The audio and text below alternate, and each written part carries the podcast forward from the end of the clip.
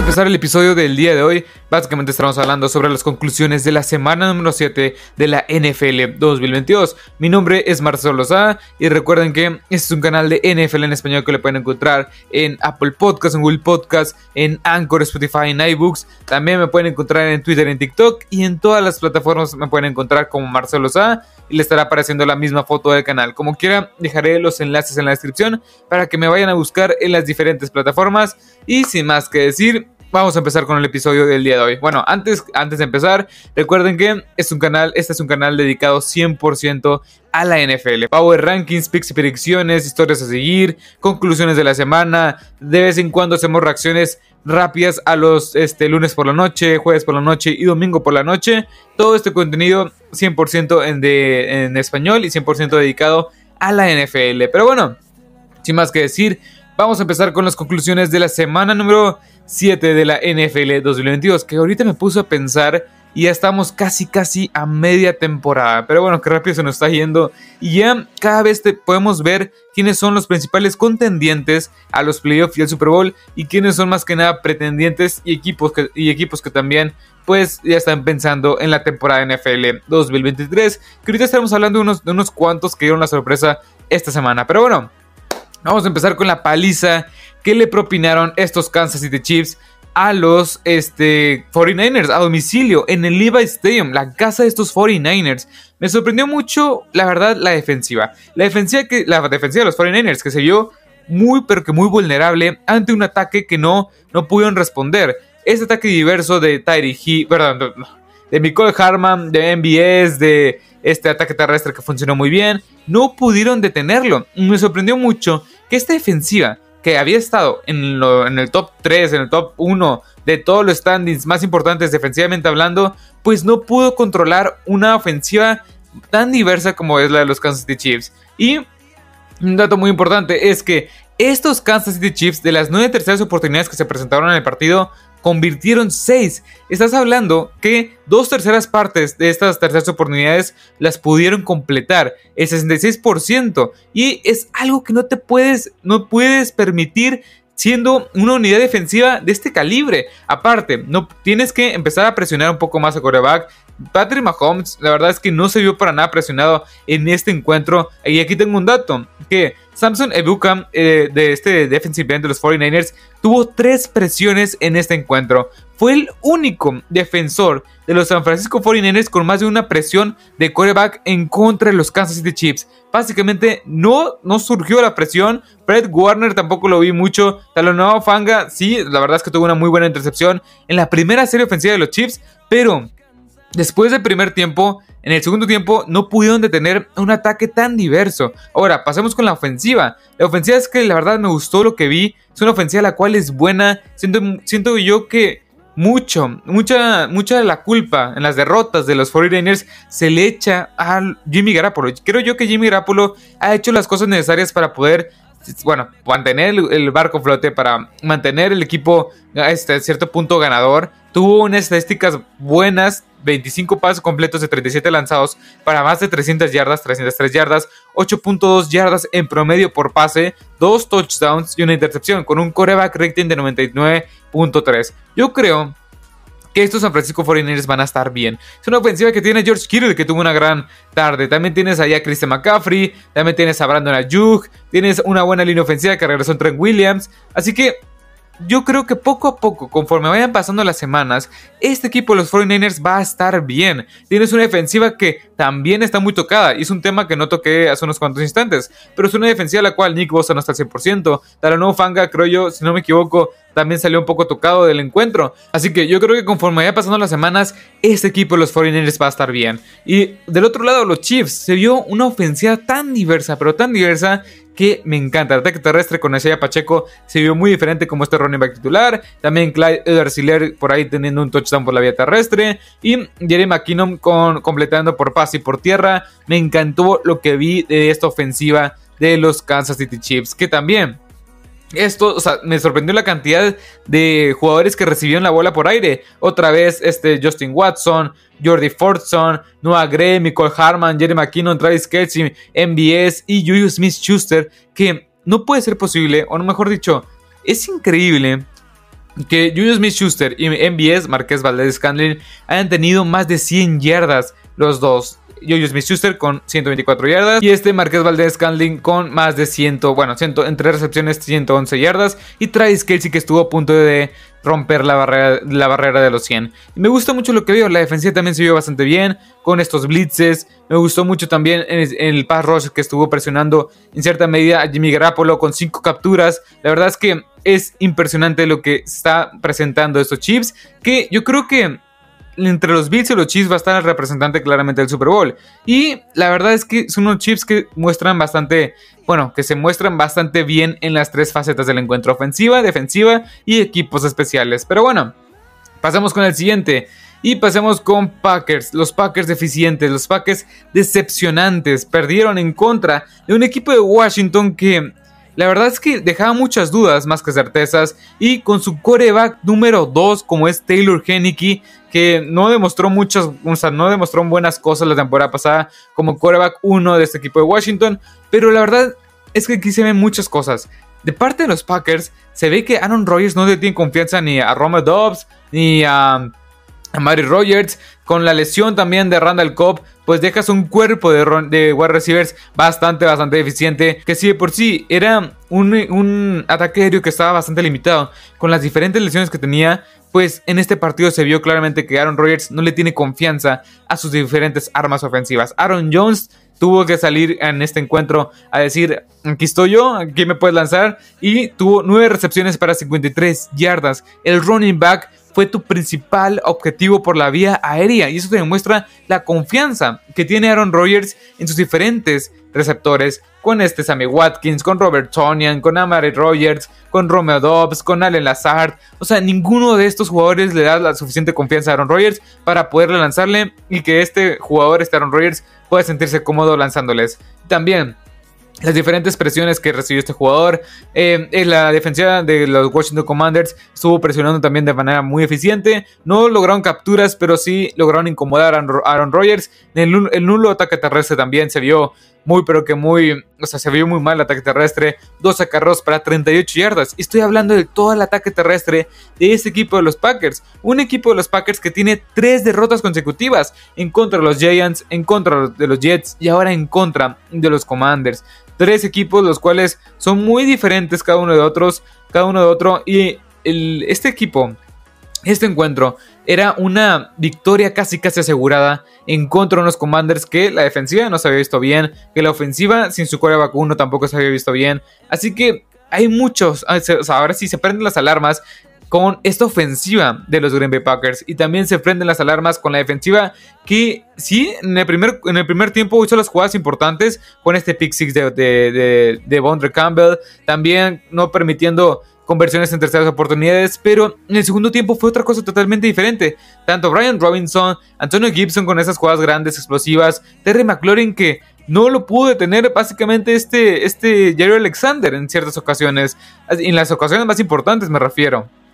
Así que este equipo de los Packers está totalmente perdido, está totalmente en un hoyo el cual está bastante difícil que puedan salir. Y de parte de los Commanders, pues tienen un récord de 3 ganados, 4 perdidos. Yo creo que este, van a estar bien. Creo yo que es un equipo normal, un equipo que tiene muy buenas piezas, pero con corebacks bastante, bastante deficientes. Ahora, pasamos con el siguiente: Giants 6-1. ¿Y quién iba a pensar cuando estaba empezando la temporada o en la en la, pretemporada. Y que este equipo de los Giants, entrando la semana número 8 y terminando la semana número 7, iba a tener un récord de 6 ganados, un perdido. Y que iba a estar fuertemente peleando por un lugar en los playoffs. Este equipo de los Giants está haciendo las cosas de maravilla. Tanto con Barkley, tanto Daniel Jones, Danny Dimes. En serio, este jugador está callando bocas, jugando de una manera eficiente, no cometiendo errores. Tiene cuatro entregas de balón solamente en toda la temporada. Algo que para un quarterback, como era de esperar, entre, bueno, como era de esperar, este jugador, bueno, si vemos las temporadas anteriores, Daniel Jones había tenido múltiples y muchas entregas de balón entre fumbles e intercepciones. Y esta temporada las ha minimizado al máximo. Bueno, las ha minimizado lo máximo que se puede. Así que me encanta lo que veo de estos Giants. También la defensiva jugando bastante bien. En la última serie ofensiva para, que estos Jaguars remontaran el encuentro se ajustó. Y sí, por cierto, en, la última serie avanzaron los Jaguars por castigos de los, de los mismos Giants. Pero como quiera, este Kevin Thibodeau, este Fabian Monroe, Landon Collins, Xavier McKinney jugando de una manera bastante, bastante buena. Y por supuesto, Leonard Williams y Dexter Lawrence haciendo las cosas importantes en momentos importantes. Este equipo de los Giants hay que tener, hay que tener mucho cuidado porque está jugando bastante bien. El head coach está haciendo las cosas importantes, bueno, mejor dicho, está moviendo las piezas que tiene a su alrededor. Wendell Robinson teniendo buenas jugadas. Recordemos que, y es un, es un episodio que quiero hacer, de los jugadores que muy posiblemente vayan a salir de sus respectivos equipos antes de la fecha límite de intercambio. Y uno de ellos es Kenny Goladay, que Kenny Goladay también es un, es es un fiasco. Y creo yo que creo que está lesionado, ni siquiera lo activaban para este encuentro. No tengo el dato, una disculpa. Pero Darius Slayton, también Wendell Robinson, que fue el principal receptor, haciendo, levantando la mano y recibiendo los, los pases importantes. Saquon Barkley había estado bastante plano en los primeros tres cuartos, pero hasta el último cuarto, bueno, en los primeros tres, en los primeros tres cuartos corrió este, 14 veces para 38 yardas, pero en el cuarto cuarto corrió 10 acarros para 72 yardas y es lo que importa, cerrar bien el partido estos playmakers que salgan a relucir y que te hagan las jugadas importantes en los momentos importantes, como está siendo el caso de estos New York Giants. Y por eso estos New York Giants es de mucho, mucho peligro, porque el equipo está funcionando, la defensiva está funcionando, este, este Martindale, el, el coordinador defensivo, está ajustando bastante, bastante bien. Y la verdad es que la ofensiva está siendo eficiente. Sí, no están ganando por 20 puntos, pero están ganando de una forma convincente. A cambio de otros equipos como los Packers, de otros equipos como los Tampa Bay Buccaneers, que ahorita estaremos hablando sobre ellos. Ese tipo de cosas lo está haciendo los New York Giants. Pero bueno, Pasamos con el siguiente. Y tiene que ser los este, Seattle Seahawks sorprenden. Y yo creo que no, a mí en lo personal no me, sorprendieron, no me sorprendieron cómo jugaron. Yo sí esperaba que estos Seattle Seahawks ganaran este encuentro y lo puse en los picks y predicciones. Y si no, lo pueden ver en el episodio que subí de los picks y predicciones. Pero no esperaba que ganaran de esta forma. Y claramente tienen un récord de 4 ganados, 2 perdidos estos Seattle Seahawks. Con un Gino Smith que está jugando de una forma de maravilla, 20 pases completos de 27 lanzados para 210 yardas, 2 touchdowns, una intercepción y un quarterback rating de 105.5. Pero como quiera, él no fue la principal estrella de este encuentro, sino Kenneth Walker. Este running back de Michigan State, si no me equivoco, este, este jugador que acaba, eh, bueno, que viene de, de apenas en su temporada de rookie, acumuló 23 acarreos para 168 yardas, 7.3 yardas por acarreo, 2 anotaciones con un touchdown de 74 yardas. Y es lo que quieres en el ataque terrestre, combinar las diferentes armas en el juego aéreo de estar ahí este, conectando con Tyler Lockett, conectando con Dick Metcalf, con Marquis, este, Goodwin y de vez en cuando correr bastante eficiente el ovoide con Kenneth Walker que lo hizo bastante bien. También DJ Dallas, este jugador también Tuvo 6 acarreos para 35 yardas, 5.8 yardas por acarreo y la, la, ofensiva terrestre acumuló más de 200 yardas por esta misma vía, por la vía terrestre, con 6.3 yardas por acarreo. También la defensiva Tariq Gulen. Tariq Gulen es un gran pick en general es un, es un, es un, es algo que quiero mencionar. Tariq Gulen, Kenneth Walker, Abraham Lucas, bueno, Abraham Lucas este, este Charles, Charles Cross están haciendo las cosas bastante bien. Y todos los jugadores que acabo de mencionar, también Kobe Bryant, son jugadores que son rookies, son jugadores los cuales son novatos esta temporada y están brillando en este sistema, están brillando en este equipo de los Seahawks ante todo pronóstico. Esta ofensiva explosiva, la verdad, nunca pensé que fuera a tener, bueno, estos Seahawks nunca pensé que fueran a tener esta ofensiva tan explosiva, al menos esta temporada, y una defensiva la cual con Darrell Taylor, con Ochena Gustu, ah, presionando bastante, bastante bien al coreback. Y de parte de los Chargers, pues, ¿qué puedo decir? O sea, Slater, también Mike Evans, Keenan Allen, este, ah, se me fue el nombre, este, este cornerback número 27, que también el cornerback número 27 es de los Patriots, ¿cómo se llama el nombre? Este Jackson, se me este, se me, JC Jackson. Bueno, estos, estos jugadores que acabo de mencionar salieron lesionados o están lesionados y se han ido lesionando conforme van pasando las semanas. Y son las estrellas de este equipo y no ha funcionado. También el check down con Austin Eckler, ya todos se lo saben. O sea, creo yo que están forzando muchísimo los pases a Austin Eckler en la zona del flat y muchas veces son pases de 2 o 3 yardas atrás de la línea de golpeo y Austin Eckler tiene que hacer todo lo posible para acumular yardas. Tuvo 12 recepciones Austin Eckler para 96 yardas y eso te habla en cierta forma del playmaker que es, pero no puedes depender tanto en el juego aéreo de Austin Eckler y tantos trayectorias cortas, súper cortas, tanto que son pérdidas de yardaje eh, o que empieza el pase como dos yardas antes de la línea de golpeo. Es algo que no es sostenible conforme vaya pasando la temporada. Pero bueno, estos Chargers la verdad es que están decepcionando mucho. Tienen un récord de 4 ganados, 3 perdidos, pero también no dan mucha confianza. También este Justin Herbert está lesionado. Recordemos que tiene un cartílago, si no me equivoco, en la zona de las costillas lesionada. Así que no está al 100%. Y este equipo simplemente decepciona. El equipo de los Chargers decepciona. Y el equipo de los Seahawks simplemente haciendo las cosas que Pete Carroll sabe hacer, que solo sabe ganar. Ahora, pasemos con el siguiente. Que el regreso de Dak Prescott. Y no hay mucho que mencionar aquí. Simplemente regresó Dak Prescott. Lo hizo de una forma eficiente. No quiero decir que esta ofensiva de los Cowboys surgió y otra vez tuvo las grandes yardas, tuvo los grandes puntos. No. Creo yo que en parte eh, Dak Prescott se vio como otro Cooper Rush o una versión extendida de Cooper Rush, al menos en este primer encuentro que, bueno, que sí que, que regresa de lesión. Que también la lesión que, que tuvo, que, que, está teniendo, que con la que está lidiando, que todavía no está al 100%, pues es de su mano de lanzar, es de su pulgar. Así que hasta cierto punto debe estar limitado.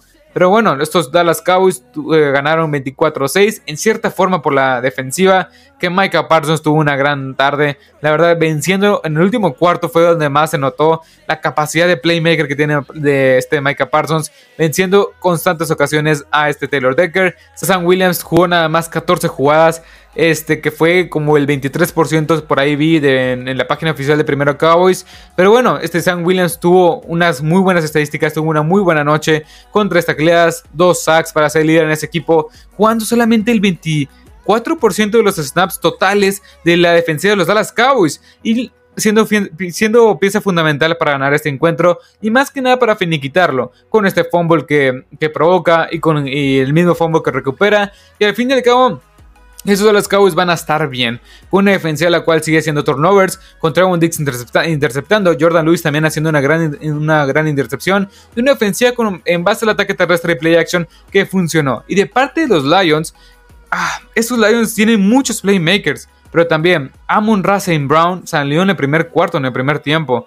Y yo, ya me intriga mucho saber cuando regrese de Andrew Swift, cuando regrese de Didi Shark, cuando regrese Jameson Williams cuando regrese a este Amon Racing Brown. Cuando estén estos cuatro playmakers puros a la ofensiva, ahora sí creo yo que este equipo de Lions va a volver a tener esta ofensiva top 5 de toda la NFL. Porque Jamal Williams, Jared Goff no van a poder por sí solos. Y la línea ofensiva se vio muy pero muy eficiente ante unos frontales de los Dallas Cowboys que también vienen muy encendidos. Y Dan Campbell simplemente no me convence como head coach. Es un head coach muy limitado en, en muchas facetas del encuentro. Que creo yo que, no, creo yo que no debería tener un trabajo en la NFL como head coach porque sí deja mucho que desear. Es un equipo de los, de los Lions que tiene mucho talento para competir. Y competir más con 24-6. Que competir más que las derrotas que han tenido. Creo yo que este equipo de los Lions hasta que esté, hasta que no esté este Dan Campbell como head coach, creo yo que va a seguir perdiendo de estas, de estas diferentes formas. Ahora, pasemos con la decepción. Y creo yo que una de las dos grandes decepciones de la, de, la semana y quizá de la temporada, sin, eh, bueno, sin head coach, sin su coreback principal, sin su running back estelar y su mejor jugador, bueno, que ahora se fue a los 49ers, estos Carolina Panthers le ganaron y le propinaron una Quizá paliza no, sí se le queda muy grande a, lo que fue esta victoria de los Panthers, pero sí les pasaron por encima a estos Tampa Bay Buccaneers. Estos Carolina Panthers, sin head coach, sin ya todo lo que mencioné, le ganaron a los Tampa Bay Buccaneers, un rival divisional de una forma bastante, pero que bastante convincente. Con ataque terrestre, P. Walker jugando bastante bien, Brian Morse teniendo una captura, D. Morse saliendo a jugar bastante bien con 7 recepciones para 69 yardas y un touchdown. Y el ataque terrestre que sumó más de 170 yardas, 173 para ser exactos, y 6.4 yardas por cada carreo en general de estos, de estos Carolina Panthers. Con Donde Foreman que tuviendo, bueno, corriendo para 118 yardas, con Chua Hobart también para otras 63 yardas, y también P. Walker eh, lanzando de una forma eficiente con 16 pases completos de 22 lanzados para 177 yardas, 2 touchdowns, un quarterback rating de 126.5. Y ahora sí, estos Tampa Bay Buccaneers están en serios problemas, en el sentido de que no puede ser posible que un equipo de los Panthers, sin Christian McCaffrey, sin, este, no sé, Robbie Anderson, sin un head coach claro, sin coordinador defensivo que también lo despidieron, te haya ganado de una forma tan convincente que si te veas como un equipo más malo que ellos, como un equipo, como uno de los peores siete equipos de toda la NFL. Este Tom Brady no conectó con, sus diferentes receptores. El ataque terrestre no funcionó. Shaq Thompson estuvo atacando y atacando y atacando a este Leonard Fournette junto con Corey Littleton. Que Leonard Fournette tuvo solamente 8 carreos para 19 yardas, 2.4 yardas por acarreo. Que su carreo más largo fue de 5 yardas. Y eso te habla mucho de la capacidad de reacción que tiene la, defensiva de los, Panthers y lo deficiente quizá que se está viendo los Tampa Bay Buccaneers, porque ya lo veníamos hablando. Estos Buccaneers estaban, estaban ganando de una forma buena, estaban ganando de una forma convincente. Bueno, perdón, no, no estaban ganando de una forma convincente y estaban ganando de una forma buena, regular. Que están ganando partidos, pero la verdad es que decías, estos Tampa Buccaneers no están aspirando a los playoffs. O sea, se ven mejor los Giants, se ven mejor los, no sé, los Dallas Cowboys, toda la, toda la división esta de los Dallas Cowboys, Giants y Eagles se ven mejor que estos, que estos Panthers. También, o sea, es un tema muy importante en que este Tom Brady ni siquiera está viendo, se está viendo bien. También de repente volaba muchos pases. La presión estaba, que estaba ejerciendo estos, estos Carolina Panthers por el centro fue bastante buena. Pero, ¿qué está aspirando estos Tampa Buccaneers con un récord de 3 ganados, 4 perdidos? Con la división que quizá no está competida con los Falcons, con los... Bueno, que de hecho es un punto muy, importante, que estos Buccaneers muy, o sea, pudieron haber estado en, este inicio de la semana 8 con un récord de, de este, dos ganados, cinco perdidos, de no ser por esa victoria los, ante los Falcons. Así que es un tema muy importante que, que estos Tampa Bay Buccaneers no están dando el ancho, no están siendo un equipo tan competitivo como, se, como todos se imaginaban. Y es un equipo que deja muchas dudas más que certezas para el término de esta semana número 7.